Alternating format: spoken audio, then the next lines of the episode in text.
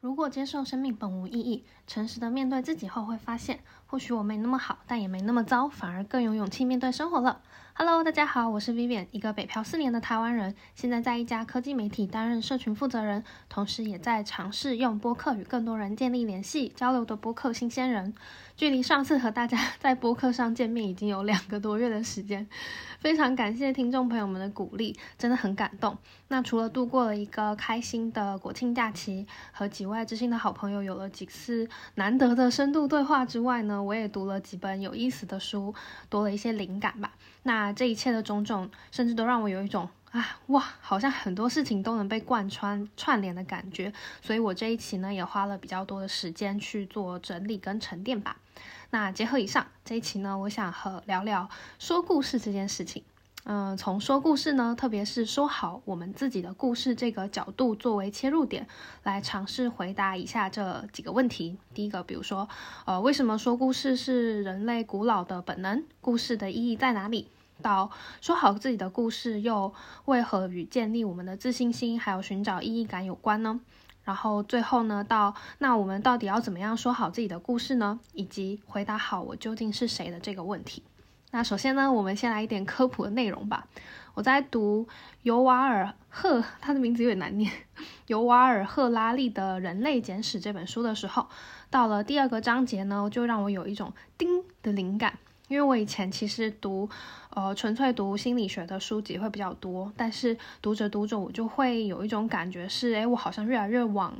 扎根，然后往下钻研的感觉。这种感觉当然挺好的，因为我本身自己也很有兴趣。但是另外一方面呢，我也会有所警惕，说怕自己的思维还有看事情的角度变得比较局限。那其实呢，在那种 思维很巅峰的时候，很容易遇到事情，我就开始往心理学去剖析。可是我其实并不喜欢这种局限的感觉，所以我也会去阅读一些其他类型的书籍吧。嗯，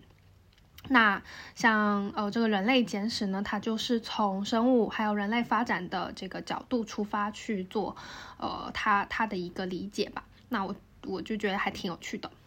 然后回到《人类简史》呢，书中开头呢，首先先带我们做了一个有趣的思考，也带大家一起来思考一下，就是哎，为什么其他动物都有近亲？比如说狗狗有很多不同的品种，它们甚至可以进行繁殖，但是人类就是我们所属的智人这个这个种类吧，仿佛成了这个地球上唯一的一种人类。那更令人惊讶的是，究竟是什么让我们站在食物链的最顶端？这种跳脱出了呃从人类第一视角来分析的观点，我觉得很有意思。那有别于往心理学呢，其实是更多的往内去探索这类型的内容呢，也提醒了我们应该要用更宏观的视角来了解自己所处的环境，或是说用更谦卑的态度来为之相处。那事实上呢，我们所处的智人在。很久很久很久以前，其实一点都不孤单。比如说，我们除了有我们自己这种人之外，还有尼安德特人啊这种存在。但是智人得以生存下来呢，其实跟语言的使用还有发明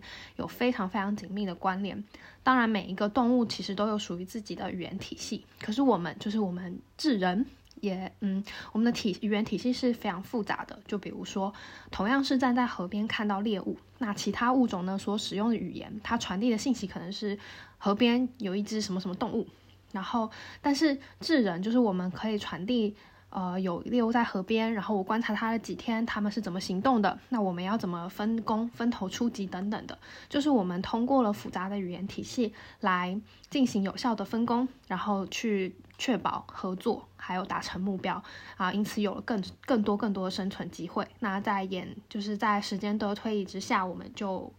呃脱颖而出。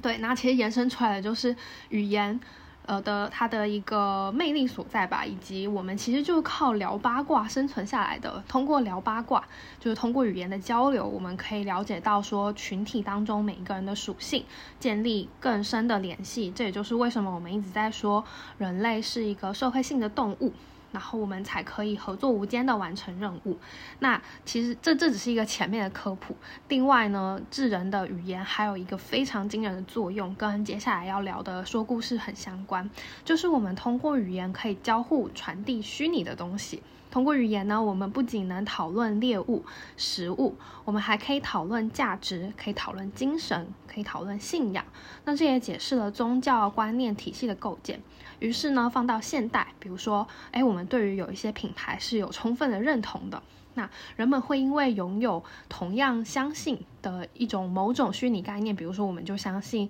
呃，某一个品牌，我们就相信某一个信仰，我们就相信某一个理念等等的，开始了自发性的，呃，有一个合作。那比如说，原本拥有不同利益点出发的一群一群人，我们会因为共同的信仰、共同的对于品牌的理解，然后去合斗合作，然后奋斗。所以说，如果想成功，想要有其他的人帮你一起的话，很重要的一件事情就是你要学会说故事。那大家可能会开始想啊，那然后呢？然后读，当我读到这里的时候，我的整个鸡皮疙瘩就跑起来了。这也进入到了第二个话题，就是呃，说好故事跟建立自信心还有寻找意义到底有什么关联？现在呢，我想邀请大家把视角再从宏大的人类发展史拉回到我们自身。不知道大家有没有看过一部皮克斯的电影，叫做《头脑特工队》？那《头脑特工队》呢，在就是。它这这个这个电影是哐当一下就进入到我脑子里头的一个想法，就那部动画片呢，在讲掌管不同情绪的小精灵的故事，有开心的，有忧伤的，有愤怒、嫉妒、担忧等等的。然后这些小精灵呢，共同守护着小女孩莱莉的这个故事。然后故事的主线，呃，一开始是为了小女孩可以一直保持开心。掌管开心的小精灵就不想让掌管忧伤的小精灵碰到任何小女孩的回忆金球。然后经过了一番折腾之后，最后发现呢，其实忧伤也是一个非常重要且它具有治愈功能的情绪。我们不应该压抑它，应该要正视它。当然呢，我觉得这个视角也很重要，可能也是这个电影想要表达的主要的一个故事线吧。但我也从这部电影当中获得了另外一个启发，就是我会看到里面的不同小精灵，像快乐啊、忧伤啊、愤怒、担心这些小精灵，他们呢在中间很折腾的过程当中，其实并没有好好的相互合作，他们是站在了自己个人的立场。就是如果有看过的朋友，应该有一个画面，他们有一个情绪操控。中台，对他们会各自就是把彼此挤到旁边，然后想要尝尝试着去操控那个那个中台这样子，对，就是大家是站在各自的立场，然后用自己觉得对的方式去做，那其实会导致小女孩的情绪是非常分化的，就一下这样，一下那样。当然，拥有复杂情绪是非常正常的。可是，如果说各种情绪各自打架，就像那个电影里头呈现的一样，没有很好的合作起来的话，那其实反映到我们自身的生活当中，就是所谓的内耗。这个时候呢，我们的人格和情绪是分裂、分割的，他们并没有很好的呃合作，在合适的时机，用合适的方式展露出来，然后给予就是我们一些我们人呃帮助跟支持吧。就其实简单来说，就是缺少自控力。哎，那要怎么样才能让这些分化的情绪小精灵，或者说我们分化的人格整合起来呢？怎么能让他们合作起来呢？这里 echo 一下前面提到的说故事的能力。就人们会因为相信一个虚拟的故事信仰合作起来。那放到外部的环境是如此，放到我们自身我们的内心又何尝不是如此呢？就比如说，当我能说好自己的故事、自己的信仰，回到。哦，那我是谁？也就是所谓的 identity 的一个判断吧，我们才可以更好的让我们的情绪合作起来，达到一个人和人格统一，消除内耗。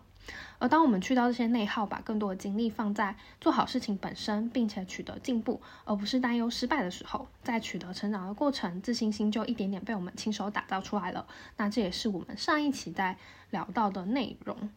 那人生就是这么有趣，一切的事情都发生的很自然，就很像冥冥当中如约而至一样。嗯，我我这边也提到会提到，就是我之前一直反复讲到的 Jordan Peterson 的人生十二法则这本书的一个观点，我觉得这一次刚好通过这个机会把它做了一个串联吧。那其中呢，这第二个法则，正确的自我叙事，让你成为更好的自己。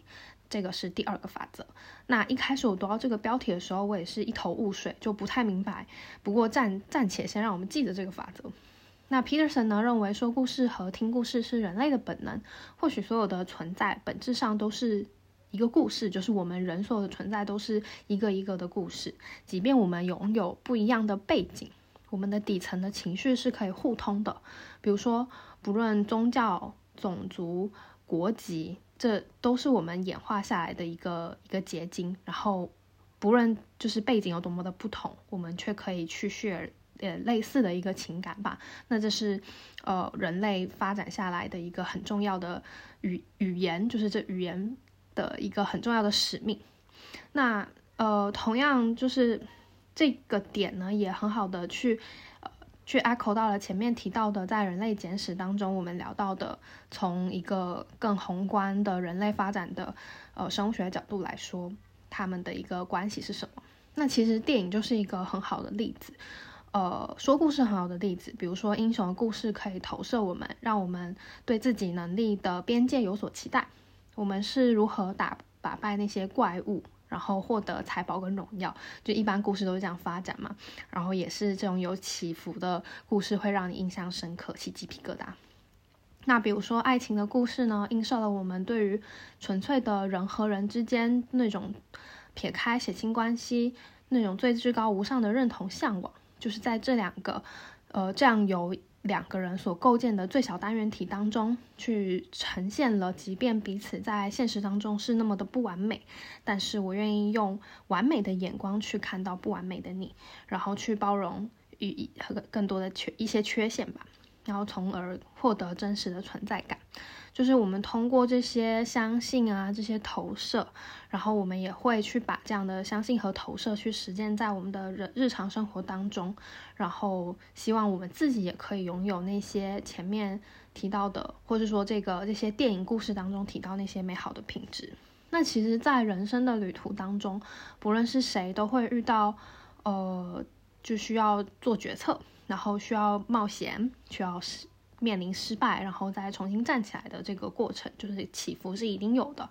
那故事呢，就其实电影故事就描述了，比如说主角他是从哪里来的，他现在在哪里，以及他未来想去什么地方。然后通过说故事呢，呃，还有还有那个投射跟映射，我们会把自己还有未来去进行一个串联，就是我们都尝试在把呃未来想去哪里这件事情通过。听故事还有学习，把它尝试变成一个现实或是事实。但是有趣的是，即便每个人都会经历过这些，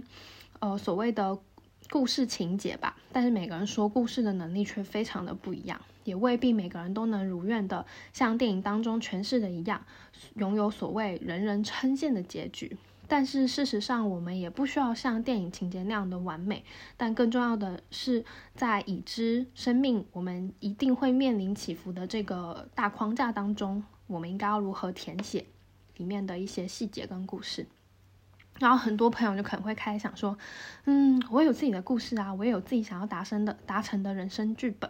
比如我身边有很多朋友呢，就会有呃几岁之前想要达成什么样的目标，几岁之后想要做什么。”但是为什么还有一种无所适从、焦虑或是空虚的感觉呢？这里我想引入另外一个我近期和朋友的一些思考，还有聊天。那其实其实是我们团队在 Q 三复盘的时候，大家在讨论的一个问题，就是究竟什么是自由？就是呃，你认为什么样的自由对你来说是重要的？那围绕这个问题呢，有些人的切入角度是说，自由就是我拥有选择权。而在现代的社会当中，选择权的来源和社会地位还有经济实力是强相关联的，就是或者说社会地位和经济实力是用来换取选择权的货币。有人切入的角度是通过自己的努力积累。为自己过上更好的生活，比如把生活的质量提高，有能力买自己喜欢的东西，不亏待自己，尽可能的过得让自己还有身边的人过得舒服。然后围绕这个目标呢，就有了更加明确的 action plan，三年、五年甚至十年的规划。我其实特别佩服有这种明确规划的人，特别是比如说财务规划啊，或者是就是这这类型的规划，因为我本身在这块的能力其实蛮欠缺的。就一方面这样的。这种欠缺的这种钝感呢，让我并不是特别焦虑于我的年龄，我更加看重的是我在每个阶段、每个时刻的我自己是否过得问心无愧，然后是否有清楚的意志，知道自己在做什么，以及怎么调整好。就是我把更多的关注放到了过程，而不是结果上。但是，一方面又确实由于这样的钝感，或者说。别人口中的佛系，我在某种程度上也确实没有那种强烈对于经济财富积累那样的干劲和冲劲。从大家的，但从和大家讨论当中吧，我有一些启发。比如说，其实我们生活当中有许多，呃，都是一个相对的概念，有有有许多事都是一个相对的概念。极端一点的来说，或是或者说我发现许许多那个周遭朋友会出现那种极度焦虑的时刻，往往是在我们仅仅将生活目标或是生活的故事的主轴定位在单一维度的结果呈现上。当然，因为我们不是机器人嘛，我们肯定在拥有自己生存啊或是物质积累的节奏同时，也会去发展一些其他方面，比如说兴趣爱好或是特长来平衡生活。但是你会发现，当人们陷入到 emo 状态的时候，人们很容易用单一的维度的成果去拿自己和别人做比较，从而陷入到自我怀疑以及低自尊水平，或者说为对未来极度焦虑的这种处境里头。比如说，举个例子，我今门我今天出门呢，交通工具靠的是地铁，那我未来能不能买个车呢？那我能不能买个进口车？那在未来我能不能拥有很多辆车？如果我们的人生剧本是由类似这种无数的小剧情所组成的话，那么它们结合起来，什么样、什么时候才是终点呢？什么时候人们才会感到满足，然后停止追求呢？那你想要的终点到底是什么？或是说，在这样的故事情节底下，我们对自己的回答“自己究竟是谁”这个问题，真的会满意吗？那这边有一本书也挺有趣的，想推荐给大家，叫《有限和无限的游戏》。我引用一下这本书的这个介绍：就有限的游戏呢，其目的在于赢得胜利；无限游戏呢，旨在让游戏永远的进行下去。有限游戏在玩，在边界在边界内玩；无限游戏玩的就是边界。有限的游戏呢，具有一个确定的开始和结束，拥有特定的赢家。规则的存在就是为了保证游戏会结束，而无限游戏既没有规定，也没有明确的开始和结束，也没有赢家。它的目的在于让更多的人带入到游戏本身中，从而延续游戏。如果把人生当成是一个实验还有游戏的话，那我们会怎么选择呢？你会选择有限游戏，还是你会选择无限游戏呢？有些游戏将终止在一个明确的 ending，比如说它可能是一个身份的取得，或是一件事情的终结。就比如你成为了某某国的国王，你得到了一个身份，或者是你成为了一个亿万富翁，那这个时候游戏就结束了。由由于你的游戏规则本身只服务于这个游戏，所以呢，当游戏结束，一切就戛然而止。那无限游戏呢，更多的是臣服于现状和起伏，做出相对应的举措。让更多人参与到你的游戏或是生活中。有一天，人终将逝去，但是你所留下来的痕迹会通过和你有关系的人继续下去。又回到了，哎，你怎么说好你的故事，让更多人陪你一起玩游戏？那我认为呢，对外说好一个打动人心的故事，首先呢，需要先对内说好故事，知行合一，心口一致，自然而然就会对外散发一个好的气场。吸引好的能量过来，就刚好最近不是那个诺贝尔的量子纠缠也在反复的讨论相关的一些概念吗？就一切都还蛮蛮有趣的。那好，那我们现在假设我们有一个共同的目标，就是说好一个我们自己的故事。那我们究竟应该要如何回答？哦，我究竟是谁，以及我能成为谁这个问题呢？这个时候呢，我很推荐大家去回顾一下自己在过往人生阶段的不同回忆，去回想发生了什么事情，做了什么重要的决定，以及后面带来的对你的影响是什么。就不论在过去的那个当下是好还是不好的结果，我们都尝试的去努力的，很诚实的面对自己。这个时候挺挺困难的，因为你有很多时候你其实都不知道你在自欺欺人。就是你其实不知道你在骗你自己，那你就他就会需要你很真的很诚实的去掰扒开那些可能被包装很好的，呃，可能用很好正当理由被包装起来的一些不那么好的，或是说有一些存在一些逃避性质的事情，嗯，就比如说像我自己在回想的时候，我就会发现哦，原来有一些时刻我是。哦，在逃避的，但是我用了一个看似合理、正当的理由包装起来，说啊，就是因为那样，所以我我我我就不那么做了，或是就是因为那样，所以我就这么选择了。那但是并没有去诚实的面对自己，说其实是因为自己想要逃避去去面对未知的一个结果，然后我没有 ready 好去接受，呃，那个未知带来的，我没有没有没还没有 ready 去承担那个后果吧。嗯，那按照时间轴来回想，其实有一个辅助的工具，我觉得大家可以拿过来对照参考。我最近在了解精神分析法的一个重要学者，就是埃里克森的心理发展八阶段理论。那这个八个阶段呢，就贯穿了人的一生，包含了婴幼儿，然后童年、青春、成人等阶段。那每一个阶段呢，都有其人格发展的目标还有任务。比如说婴儿时期发展对于世界的信任和不信任。那幼儿时期呢，我们会发展自主性，对应到的是羞耻感。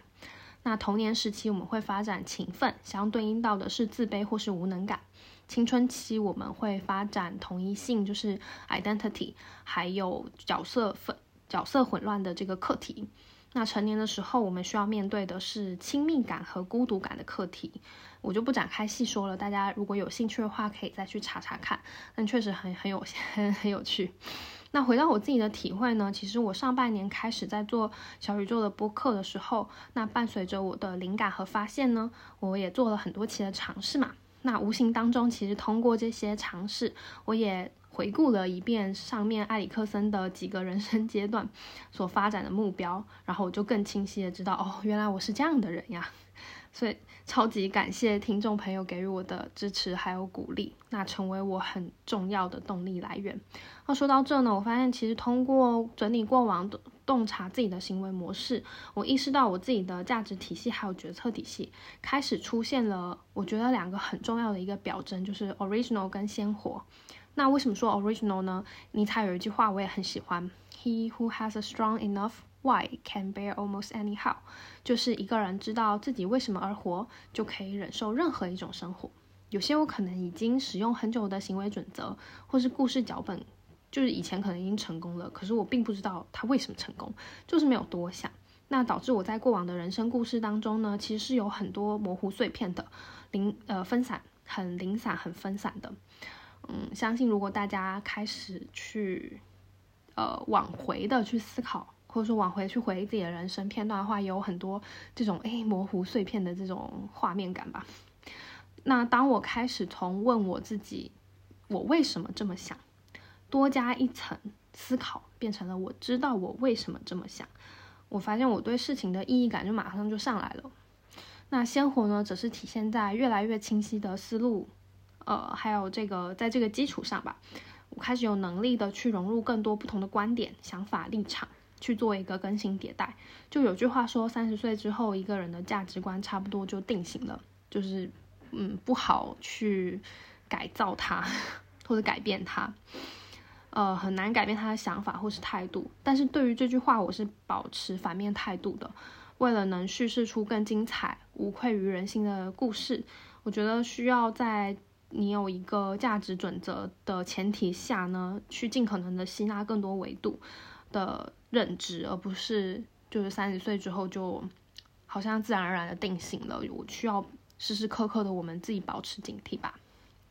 那这些是我目前的一些总结和发现，就我自己还在尝试梳理自己故事的阶段，就讲好自己故事这一点，我也在路途上。那未来会再和大家继续分享一些具体的故事还有经验吧。如果大家对于回顾过往到底是什么样子，怎么开始呢？应该怎么开始？还没有太多画面感的话。我这有一个比较实用的、主实用的一个 tips 吧，就是我很大推荐大家去从阅读别人的传记开始着手。你可以找到一个你很喜欢的名人传记，你去看看他的故事，去看看他是怎么描述自己的，有哪一些重要的事件对他来说是他印象很深刻，以至于他写出来的。嗯，从而你也应该有意识的去回顾自己是不是有类似的经验，或者是有其他不同的故事吧。那这里呢，我很推荐桥水基金创始人瑞达利欧的《原则》这本书，它其实应该是两本书。那这本这个这个系列吧，是我的好闺蜜 Safi 推荐给我的，她在第六 跟第七期的时候有出现过。如果好奇她是谁的，可以去听一下。那呃，我看了之后就觉得很受启发。那达利欧的两大原则：做有意义的工作，建立有意义的关系，搭配他自己的真实故事，就这两本书读起来很很不错，就很很轻松的同时，又觉得哎，有很多鲜活的例子你可以看到。嗯，那我也将围绕我自己的原则，就是我每一期一开头提到的，如果接受生命本无意义，诚实的面对自己后，会发现或许我没那么好，但也没那么糟，反而更有勇气面对生活，体验人生的这一个准则呢，去，哦，希望开展更多的，呃，章节吧。好，那我们下一期见啦，拜拜。